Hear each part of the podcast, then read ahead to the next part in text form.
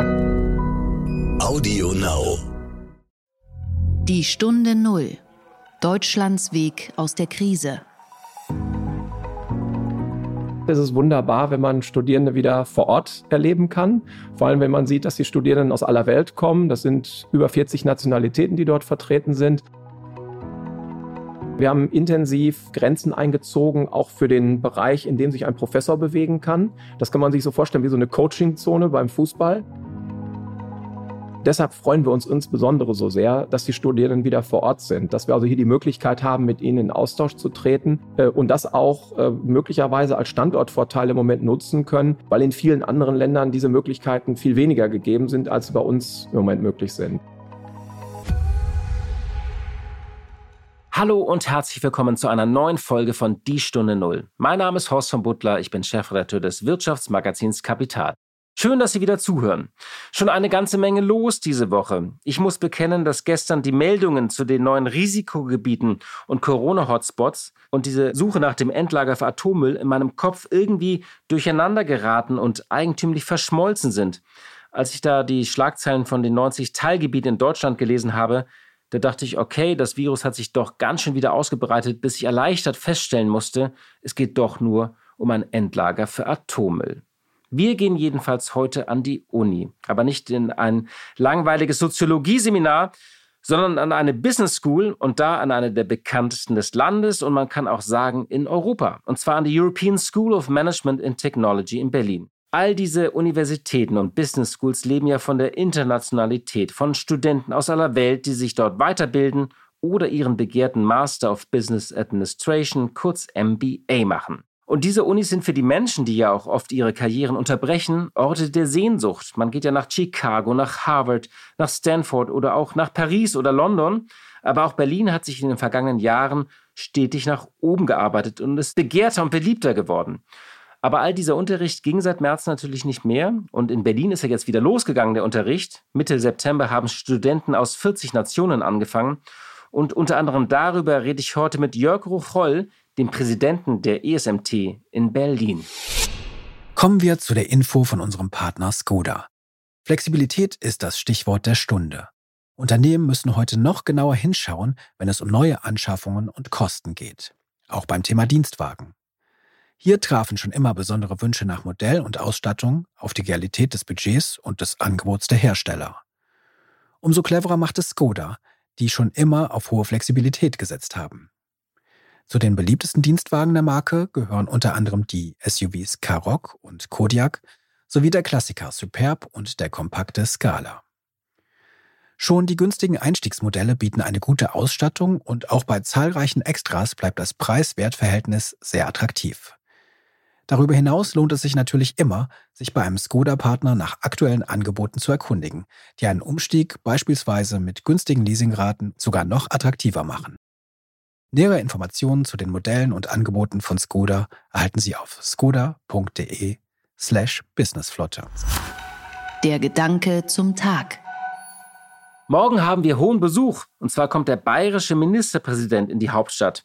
Markus Söder wird sich allerdings nicht nur zu Corona beraten, sondern ein Buch vorstellen. Und für mich ist es eines der eigentümlichsten Bücher, von dem ich seit langem gehört habe, bei dem ich immer noch nicht weiß, ob man es sofort lesen muss oder nie lesen sollte. Und zwar ist es eine Biografie über Armin Laschet, in der unter anderem über dessen Abstammung von Karl dem Großen geschrieben wird. Nun könnte man sagen, gibt es derzeit nicht vielleicht wichtigere Bücher und wichtigere Probleme? Und das stimmt natürlich, aber wenn man genau hinschaut, ist diese Buchvorstellung ein Puzzleteil in einem doch sehr wichtigen Problem, und zwar einem Problem der CDU. Denn die sucht noch immer nach einem Nachfolger von Annegret Kamm-Karrenbauer. Wir erinnern uns, in der Zeit vor der großen Pandemie im Februar hatte sie hingeworfen. Und drei Männer wollen Nachfolger werden: Armin Laschet, Friedrich Merz und Norbert Röttgen. Und dieser Machtkampf war wegen der Pandemie ein wenig in den Hintergrund getreten und nun entwickelt er sich fast so unkontrolliert, wenngleich noch nicht exponentiell, wie die steigenden Corona-Fallzahlen. Noch immer ist unsicher, ob der geplante Parteitag in Stuttgart in zwei Monaten überhaupt stattfinden kann. Und deswegen haben sie jetzt Live-Formate geplant, in der alle drei Kandidaten online für sich werben können. Und außerdem, das finde ich besonders innovativ, sondern sich die Bewerber mit persönlichen Briefen per Mail an die Mitglieder wenden. Markus Söder stellt also dieses Buch von Laschet vor. Und das ist eigentlich ein wichtiges Signal, wen er unterstützt, zumindest solange er beteuert, dass sein Platz in Bayern ist. Laschet hat also die Unterstützung von vielen starken Männern und Merz immer noch die Unterstützung in der Fläche. Aber es ist eben eine doch nicht ganz unwichtige Entscheidung, denn wir reden hier ja nicht nur über den nächsten Kanzlerkandidaten der CDU, sondern den nächsten möglichen Kanzler des Landes. Und deswegen muss man leider feststellen, was eben auch für das Virus gilt, der Prozess ist bei weitem nicht unter Kontrolle, da hilft auch keine Abstammung von Karl dem Großen. Und das ist die eigentliche Gefahr für die Union. Ihre Anhänger wollen traditionell vor allem eines, dass es keine Unruhe gibt, keinen Streit und dass sich diese Partei im Griff hat, dass sie alles unter Kontrolle hat. Und wenn sie sich selbst nicht im Griff hat und sich selbst nicht unter Kontrolle, dann gilt das eben auch für das Land. Und dann hat sie ein noch viel größeres Problem. Die Stunde Null. Das Gespräch. Ein interessantes Ranking kam diese Woche raus. Die USA, Großbritannien und Kanada sind die beliebtesten Studienländer für internationale Wirtschaftsstudenten. Soweit so bekannt, vielleicht auch soweit so erwartbar. Aber Deutschland liegt inzwischen auf Platz 6. Und beim sogenannten MBA, beim Master of Business Administration, liegt Deutschland sogar auf Platz 3 und damit vor Singapur, Kanada, den Niederlanden und Australien. Das ergab eine Studie des Beratungsunternehmens Carrington Crisp. Und einer der bekanntesten Business Schools in Deutschland ist die ESMT in Berlin, die in vielen internationalen Rankings je nach Kategorie unter die Top 10 in Europa kommt. Was ist die European School of Management and Technology? Nun, sie wurde 2002 von 25 Unternehmen und Institutionen gegründet und ist eine staatlich anerkannte private Wirtschaftsuniversität. Der Campus steht direkt am Schlossplatz in Berlin Mitte, in der Nähe zum Humboldt Forum und ist untergebracht im ehemaligen Staatsratsgebäude der DDR. Und die SMT hat auch noch einen Standort in Shanghai. Die Universität bietet verschiedene Weiterbildungsprogramme an, unter anderem einen Vollzeit-MBA, einen Executive MBA oder einen sogenannten Masters in Management. Und diese Programme dauern dann meistens zwischen anderthalb und zwei Jahren. So eine Universität ist sehr international. Die Lehrer kommen aus 16 Nationen und die Studenten aus über 70 Nationen. Und jährlich nehmen rund 3500 Führungskräfte und Manager an den Weiterbildungsprogrammen der ESMT teil. Und es gibt 8000 Alumni in verschiedenen Chapters weltweit. Und seit 2011 steht ein Mann an der Spitze der ESMT, der sie auch nach oben geführt hat und sie so erfolgreich und bekannt gemacht hat. Und das ist Jörg Hochholl. Und mit dem spreche ich jetzt und ich freue mich auf das Gespräch, denn seit Mitte September bietet die Universität sogenannte Online-Blended-Formate an. Das heißt 80 Prozent Online-Unterricht und 20 Prozent Präsenzveranstaltungen. Und das ist die neue Formel des neuen MBA-Programms. Und unter anderem darüber möchte ich mit ihm sprechen, aber natürlich auch, wie sich die Lehrpläne angepasst haben, wie es gelungen ist, 40 Studenten aus aller Nationen nach Berlin zu locken und auch dort sicher unterzubringen. Denn während viele Business Schools und Universitäten weltweit reinen Online-Unterricht anbieten, geht die ESMT in Berlin hier neue Wege. Und das finde ich spannend. Herzlich willkommen in der Stunde Null, Jörg Rucholl. Ja, vielen Dank. Schön, dass Sie hier sind. Seit zwei Wochen gibt es an Ihrer Schule wieder Unterricht. Wie fühlt sich das an? Sehr gut, denn in der Tat ist es wunderbar, wenn man Studierende wieder vor Ort erleben kann. Vor allem, wenn man sieht, dass die Studierenden aus aller Welt kommen. Das sind über 40 Nationalitäten, die dort vertreten sind. Und deshalb äh, hoffen wir natürlich, dass das jetzt möglichst lange anhält. Und wie haben Sie das organisiert? Also wie ist diese, dieser Kurs jetzt mit zwischen, ist ja halb, halb online sozusagen oder 80 Prozent online, 20 Prozent Präsenz. Wie haben Sie das organisiert? Können Sie das mal ein bisschen erzählen? Ja, im Wesentlichen ist es so, äh, dass wir erstmal sehr glücklich darüber sind, dass die Studierenden aus allen Ländern der Welt einreisen dürfen. Also da danken wir wirklich sehr äh, der Bundesregierung, der Europäischen Union, dass diese Einreisemöglichkeiten gegeben sind. Zum anderen ist es so, dass nach wie vor die Abstandsregeln von 1,5 Meter greifen. Das bringt unsere Kapazität natürlich ganz weit in den Keller. Das heißt, wir können jetzt nur noch etwa die Hälfte der Studierenden im Klassenraum begrüßen von, äh, im Vergleich zu dem, was wir normalerweise könnten, so dass wir das jetzt so anbieten, dass immer eine Hälfte im Klassenraum ist und die andere Hälfte zu Hause ist und am nächsten Tag dann einfach gewechselt wird, so dass alle die Klassenraumerfahrung haben, aber eben auch einen Teil zu Hause dann in den, in den Klassen teilnehmen. Und die Bundesregierung hat das ermöglicht, haben Sie gesagt. Ähm, kommen die dann aus den verschiedenen Ländern und müssen alle in so eine Art Quarantäne hier als erstes, bevor sie in die Schule können? Oder wie haben Sie das organisiert? Ja, genau. Das sind äh, unterschiedliche Regelungen, die dann gelten. Äh, viele sind dann getestet, äh, sind in die Quarantäne gewesen ähm, oder einige, die auch noch erst kommen müssen, weil zwar aus diesen Ländern die Einreise möglich ist, aber äh, die Studierenden äh, noch nicht die Möglichkeit haben, an den Konsulaten auch Termine zu bekommen. Das wird dann so in den nächsten Wochen noch nachkommen. Bevor wir da weiter eintauchen, vielleicht mal auch so ein bisschen als Erklärung für unsere Hörerinnen und unsere Hörer. Die ESMT ist ja eine, eine Business School, die in den letzten Jahren ähm, immer erfolgreicher geworden ist. Also sie ist in den Rankings, zählt sie inzwischen zu den mit also sicheren Top Ten weltweit. Das war nicht immer so. Das ist unter ihrer Ägide passiert. Wie haben Sie das eigentlich gemacht? Für uns äh, ist äh, ganz entscheidend, dass wir zum einen uns auszeichnen durch die hervorragende Forschung. Das heißt also, wir haben Professoren aus aller Welt, die einzelne Forschungsthemen abdecken, die ähm, auch äh, wahrscheinlich Möglichkeiten hätten, an vielen anderen Universitäten, also führenden Universitäten der Welt zu sein. Das ist ganz entscheidend, also dieser Mix, dieser internationale Mix, diese Forschungsorientierung. Und zum anderen ist es so, dass wir auch bei den Studierenden versuchen, die Besten aus aller Welt zu, äh, zu uns zu bekommen. Da hilft natürlich der Standort Berlin, weil er interessant ist, weil auch hier viele Arbeitsmöglichkeiten sich ergeben. Und zum anderen hilft auch, dass wir hier in Deutschland sitzen und die Reputation des Landes, auch die Arbeitsmarktchancen hier sich enorm verändert haben. Das kombiniert mit dem eigenen Profil für Themen, für die wir stehen, also Innovation, Technologiemanagement, Datenanalyse, äh, das sind die Themen, die dann auch äh, von, von Relevanz sind und die wir auch ständig anpassen. Man muss sich ja trotzdem aber irgendwie so ein einen Namen machen, nicht? Also wenn man mit der Harvard Business School ähm, konkurriert, muss man sich ja irgendwie versuchen, wie schafft man sich, dass man wirklich eine Marke wird, dass man, äh, wenn man in den Rankings auftaucht, auch, dass die Leute wissen, was dahinter steht? Ja, der entscheidende Punkt ist, dass diese Rankings ja ganz wesentlich reflektieren, wie die Führungskräfte, die Studierenden, die bei uns sind, ihre eigene Erfahrung an der ESMT reflektieren. Also das heißt, äh, die werden gefragt, wie war das denn eigentlich an der ESMT? Und äh, was wir sehr stark in den Mittelpunkt stellen, ist, dass wir diese Orientierung, ähm, dass wir das Kümmern um den Einzelnen sehr stark nach vorne schieben und äh, das auch immer glaubwürdig wiedergespiegelt wird, dass wir eben nicht so eine Massenveranstaltung sind, wo man als Nummer kommt, sondern dass man als Persönlichkeit sehr äh, eng verfolgt wird, sehr eng auch äh, Rückmeldungen bekommt über den eigenen Lernerfolg und dementsprechend äh, sich immer wieder äh, und wir immer wieder Rückmeldungen bekommen, auch von, von denjenigen, die schon seit 10 oder 15 Jahren, 15 Jahren nicht ganz, weil wir noch nicht so alt sind, äh, nicht mehr bei uns sind, immer noch äh, sehr lobend sich über ihre Erfahrung äußern.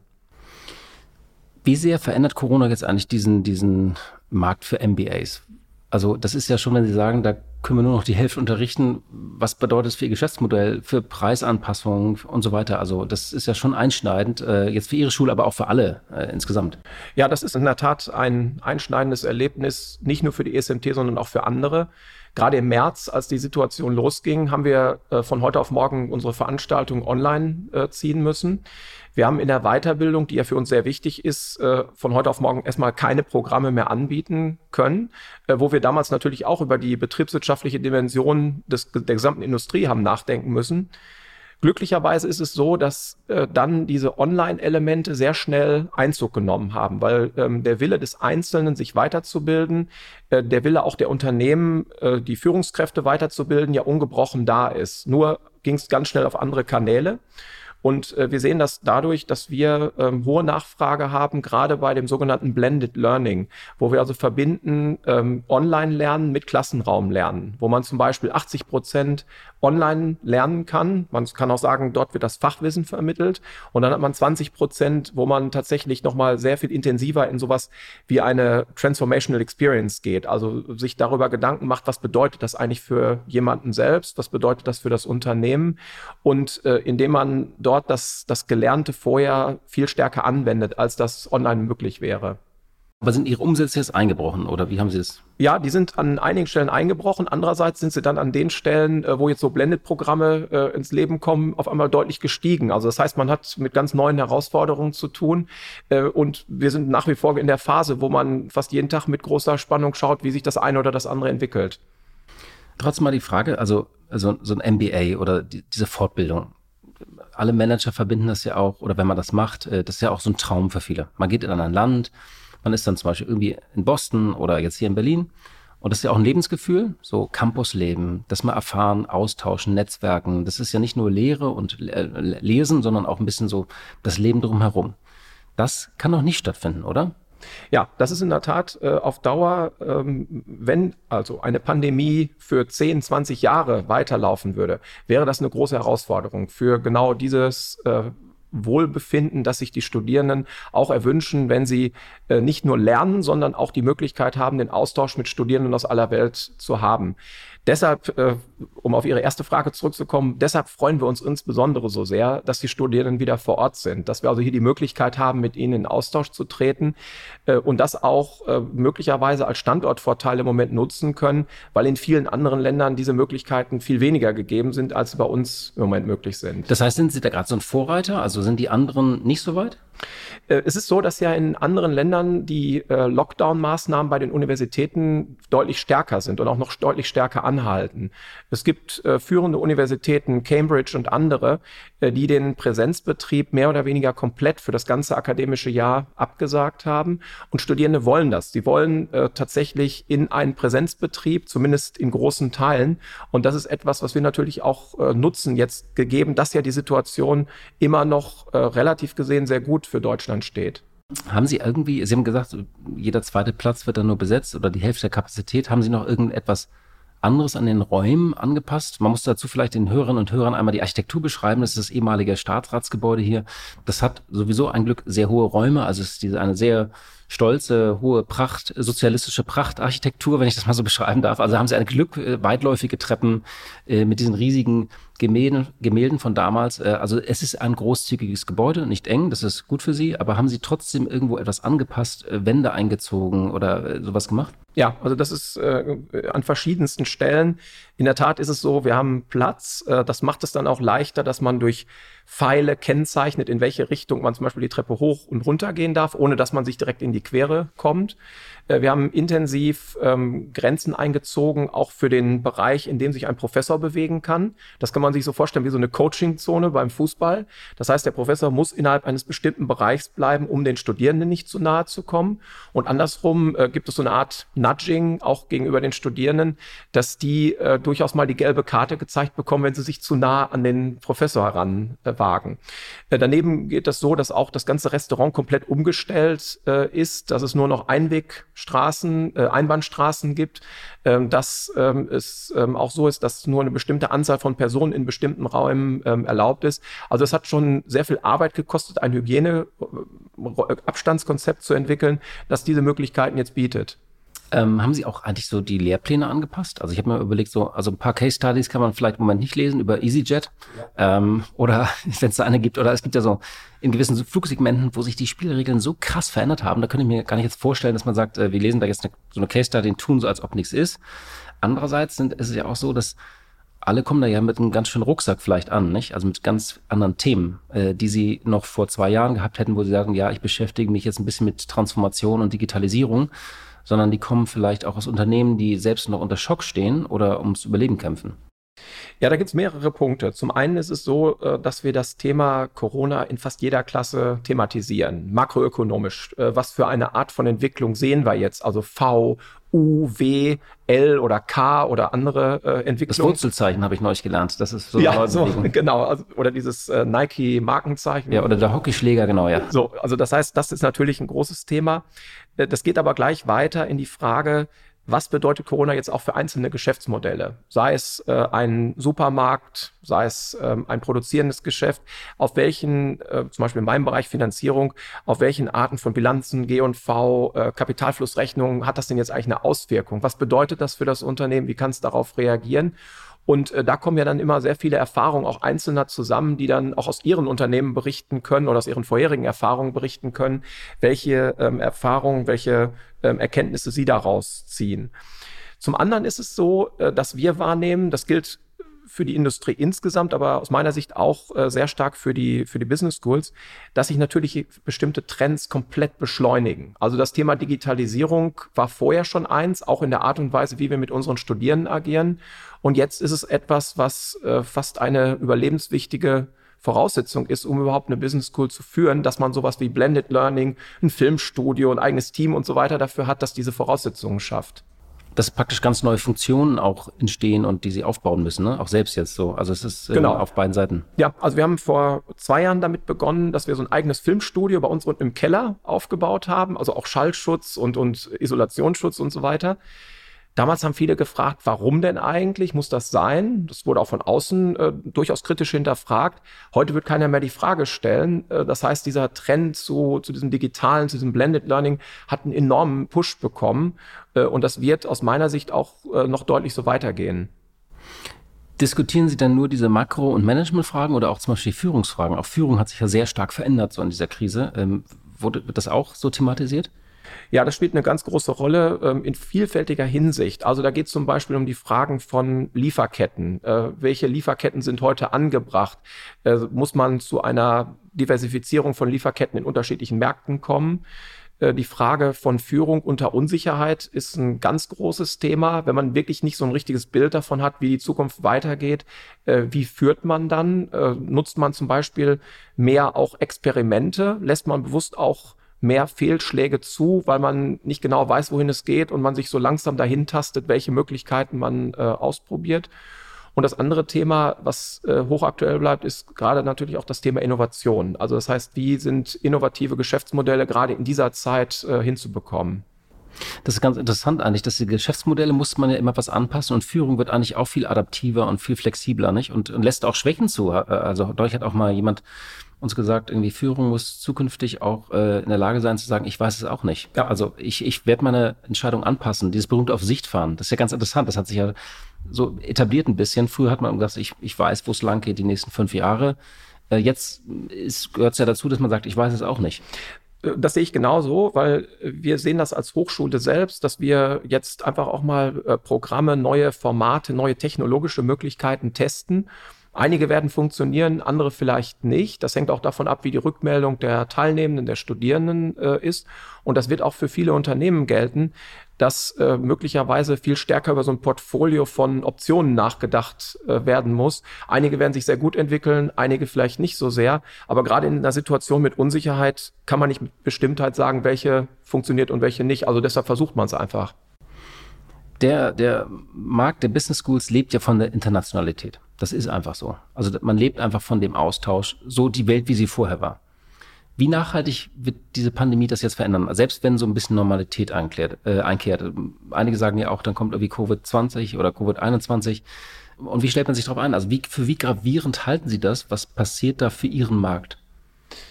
Als wir im März die, äh, die ersten Reaktionen gesehen haben, haben wir wirklich äh, ernsthaft daran gezweifelt, dass das, was wir vorher gesehen haben, so weiter bestehen kann, dass tatsächlich diese Internationalisierung weit zurückgedreht wird. Interessanterweise ist es jetzt so, ähm, das sehen wir bei den verschiedenen Studiengängen, die jetzt beginnen, dass die Internationalität im Zweifel eher gestiegen ist. Das mag damit zusammenhängen, dass Deutschland gut durch die Krise gekommen ist, dass viele Interesse daran haben, hierher zu kommen, die Arbeitsmarktchancen immer relativ gesehen zu anderen noch besser sind und möglicherweise noch ein anderer Trend hinzukommt, dass nämlich äh, gerade die Länder, aus de, äh, zu, in die besonders viele Studierende gegangen sind, in die USA, nach Großbritannien, dass die zum einen sehr stark von der Krise getroffen sind und zum anderen auch politisch gesehen im Moment gar nicht so bereit sind, Studierende aus aller Welt aufzunehmen. Und deshalb äh, begrüße ich so sehr, dass Europa, dass gerade Deutschland äh, die Türen öffnet für die Studierenden, weil sie in jeglicher Form eine Bereicherung erstmal natürlich für uns, aber dann auch für die gesamte Volkswirtschaft sind. Ist ja ganz interessant. Sie haben auch gesagt, das Auswärtige Amt hat damit gespielt, ähm, dass die überhaupt ein, also sie sind ja ein exklusiver Markt, aber auch ein kleiner Markt. Also ich hätte auch erwartet, dass die sagen, äh, verstehen wir, aber wir haben gerade genug zu tun mit Fluglinien, Tourismus, ähm, wir müssen Impfstoff finden, aber offenbar haben da Leute, also da haben sie Gehör gefunden und, und, und Jetzt sind wir natürlich nicht alleine. Es gibt ja die, auch die, die anderen privaten, die anderen staatlichen Universitäten, die ja in ähnlicher Form äh, davon profitieren. Und äh, ich finde das wirklich sehr begrüßenswert, dass diesem Argument so viel Gewicht bei, eingeräumt wird, dass selbst aus den Ländern, die eigentlich auf der Negativliste geführt werden, aus denen normalerweise niemand nach Deutschland einreisen darf, dass aus diesen Ländern dennoch Studierende nach Deutschland kommen können. Und ich halte das wirklich für, äh, im Englischen würde man sagen, Window of Opportunity, eine großartige Gelegenheit zu zeigen, dass es auch hier Weltklasse-Institutionen gibt, zu denen Studierende kommen können. Das heißt, bei Ihnen sind Inder, Chinesen, Brasilianer, Amerikaner, alle bunt gemixt. Bunt gemixt, genau. Wir haben in dem neuen Masterstudiengang über 40 verschiedene Nationalitäten aus aller Welt. Und das ist natürlich eine Lernerfahrung in sich selbst, ohne jetzt mal die ganzen Inhalte der ESMT da zu betrachten, äh, dieses kulturelle Lernen, äh, das äh, Lernen mit äh, Arbeitsgruppen aus sehr unterschiedlicher internationaler Zusammensetzung ist äh, großartig für die Studierenden und, natürlich auch für uns, weil wir ja da auch äh, viel daraus lernen. Herr Rocholl, ich danke Ihnen sehr für dieses Gespräch und für die Einblicke in Ihre Business School. Dankeschön. Und wenn Sie sich jetzt fragen, warum hat Jörg Hochholz sich gar nicht mehr verabschiedet? Nun, da muss ich sagen, leider fehlen bei dem Gespräch die letzten zwei, drei Minuten. Das tut mir leid. Die SD-Karte war voll. Wir haben ja seit März in insgesamt 72 Folgen schon sehr viel gesprochen und erzählt. Und da war sie halt mal voll und ich habe es nicht gemerkt, wofür ich mich entschuldige. In den letzten zwei, drei Minuten haben wir unter anderem über die Kooperation zwischen den Business Schools und Universitäten weltweit gesprochen. Und Jörg Rocholl hat auch noch einen Rat gegeben, Wer sich weiterbilden möchte, also wer diesen Traum hat, der sollte ihn auch weiterhin verfolgen und sich von der Corona-Krise nicht davon abbringen lassen. Kurz erklärt. Überall steigen die Fallzahlen in Europa, besonders in Frankreich und Spanien. Nur ein Land schlägt sich vergleichsweise gut, obwohl es in der ersten Welle besonders hart getroffen war, und zwar Italien. Und warum das so ist, darüber spreche ich jetzt mit meinem Kollegen Lutz Meyer. Er ist eigentlich ein Frankreich-Spezialist, wo er lange Jahre Korrespondent war, aber er hat auch Italien oft bereist und war gerade einige Tage auf Recherche dort. Lutz, du warst ja gerade selbst in Italien und hast dort das Leben beobachtet. Wie ist es zu erklären, dass Italien durch die zweite Welle derzeit noch etwas besser kommt als zum Beispiel Frankreich? Da gibt es eine Reihe von Faktoren. Ähm, zum einen sind die Italiener, wenn man dort unterwegs ist und äh, sich unterhält, auch mit Italienern, erstaunlich diszipliniert im Befolgen von äh, Maßnahmen, also insbesondere Maskenpflicht. Die ähm, Vorschriften gehen viel weiter als in anderen europäischen Ländern. In Zügen ist jeder zweite Platz freigehalten in öffentlichen Verkehrsmitteln. Die Bevölkerung ist extrem diszipliniert. Dazu kommt, dass alle zu äh, verstanden zu haben scheinen, was Corona bedeutet und wie man äh, reagieren muss aus der ersten Welle heraus. Das ist ein Faktor. Der zweite Faktor ist, dass der äh, Lockdown in Italien länger gedauert hat als anderswo. Also die Schule zum Beispiel hat dort ja erst Mitte September wieder geöffnet. Zum Zweiten haben die ein sehr effizientes System im Augenblick von regionalen Maßnahmen. Immer wenn es regionale Ausbrüche gibt, wird sehr schnell und sehr streng reagiert. Das scheint sehr gut zu funktionieren. Und es gibt Tests und Kontrollen überall, die auch das äh, Thema ähm, im Bewusstsein der Bevölkerung halten. Zum Beispiel Wärmebildkameras, äh, Fiebertestungen bei größeren Menschenansammlungen. Es gibt jetzt in Fiumicino auf dem Flughafen in Rom eine Testeinheit, die die Passagiere am Eingang zum Flughafen testet und das Ergebnis noch äh, bis zum Boarding äh, ihnen vermitteln kann. Das äh, wollen die noch viel stärker ausrollen, wenn das auch bei größeren Mengen funktioniert. Also es gibt sehr viele Maßnahmen und eine sehr, sehr disziplinierte Bevölkerung. Dazu muss man allerdings auch sagen, dass die Struktur in Italien eine etwas andere ist als in Spanien und Frankreich oder auch in Großbritannien. Italien ist das älteste Land in Europa. Im Augenblick ähm, werden ja sehr viel Junge infiziert mit dem Virus und Italien hat einfach nicht so viele.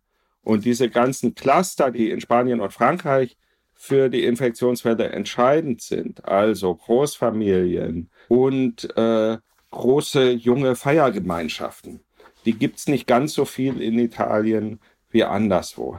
Das sind so einige der Faktoren, glaube ich, die man äh, in Rechnung stellen muss, warum es in Italien im Augenblick so gut aussieht. Konnte sich denn das Land vom Schock aus dem ersten Halbjahr ein bisschen erholen? Und welche Auswirkungen hat dieser leichtere Verlauf auf die Wirtschaft des Landes? Die Frage kommt im Grunde zu früh und zwar aus zweierlei Gründen. Also einerseits kommt sie zu früh, weil man das ja noch nicht ganz genau weiß wie stark die zweite Welle in Italien wird. Es kann ja sein, dass sie doch rüberschwappt, obwohl das Land so gut organisiert ist. Es kann sein, dass es auch nur etwas später anfängt. Also da muss man ein bisschen vorsichtig sein.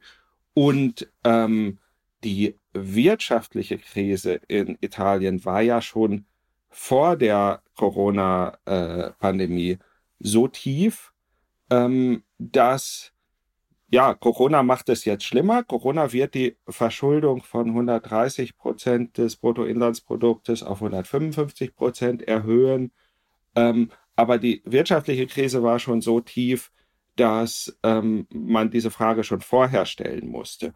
Das heißt, wenn man es positiv wenden möchte, kann man sagen, vielleicht kann Corona für das Land der Moment sein, zu erkennen, dass man und wie man aus einer Krise auch wieder rauskommen kann und auch einer äh, konstruktiv arbeitenden Regierung Vertrauen zu schenken.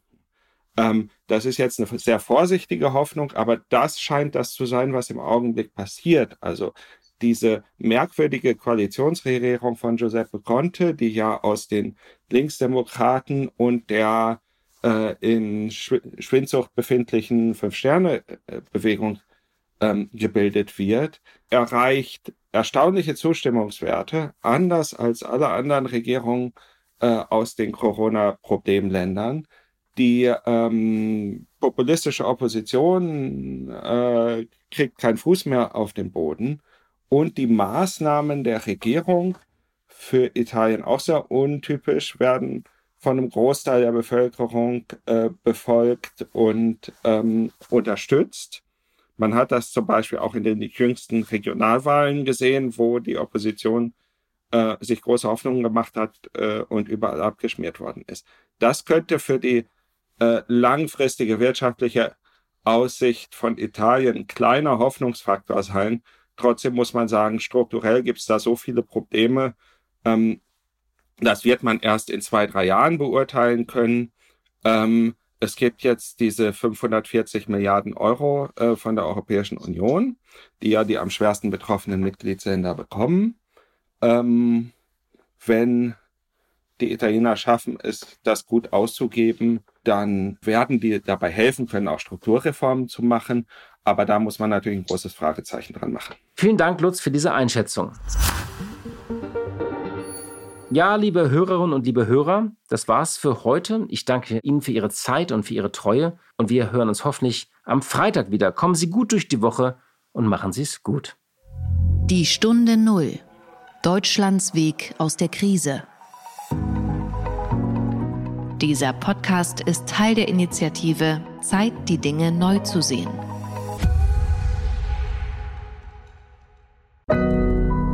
Audio Now.